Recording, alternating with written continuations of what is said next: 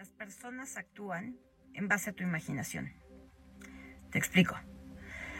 Todo lo que tú ves en el otro es un reflejo y una proyección tuya. Todo aquello que te molesta del otro te está, te está señalando algo que tienes que mirar de ti mismo. Y a la vez te está invitando a que mires al otro de forma diferente, mirándote diferente a ti mismo. Esto quiere decir, si yo estoy en una conversación con una persona y esa persona inicialmente me parece que habla muy rápido y no es claro lo que comunica y me está desesperando, eso me está indicando algo de mí. Entonces, con esta molestia que yo siento, puedo hacer algo bien sencillo pero bien poderoso.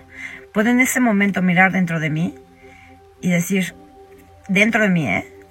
en voz baja, todo lo que comunico es valioso. Esta conversación es importante, yo soy importante.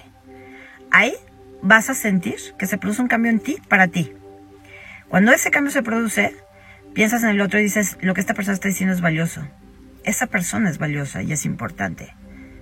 Cuando tú reconoces al otro, sea quien sea y haga lo que haga, como una persona valiosa e importante, y te reconoces a ti mismo también como una persona valiosa, importante, amorosa, la relación con el otro puede cambiar radicalmente porque estamos conectados, porque todo es un espejo tuyo y tienes que cambiar tú para que todo lo demás a tu alrededor cambie.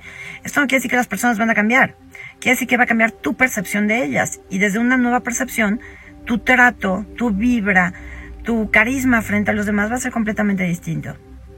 Entonces te invito a pensar en una persona eh, con, la que no te sientas del todo cómoda, por la razón que sea. ¿No? Este, me habla feo, tiene mal carácter, lo que sea. ¿okay? Entonces quiero que pienses en esa persona y que estás teniendo una conversación, una interacción con esa persona. Y permítete sentir toda la molestia que surja. Ya que surgió esa molestia, conscientemente haz este cambio y dentro de ti, piensa, esa persona es un regalo para mí. Aunque no pueda verlo, esta persona es un regalo para mí. Tal como yo soy un regalo para esta persona. Elijo recibir el regalo que el otro es y entregar el regalo que yo soy. Basta con que pienses, él es un regalo, yo soy un regalo. ¿Qué cambió?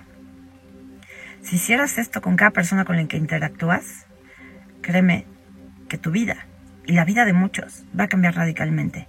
Aprende a mirar a los demás con el mismo amor que estás cultivando dentro de ti. Practícalo y me dices cómo te fue.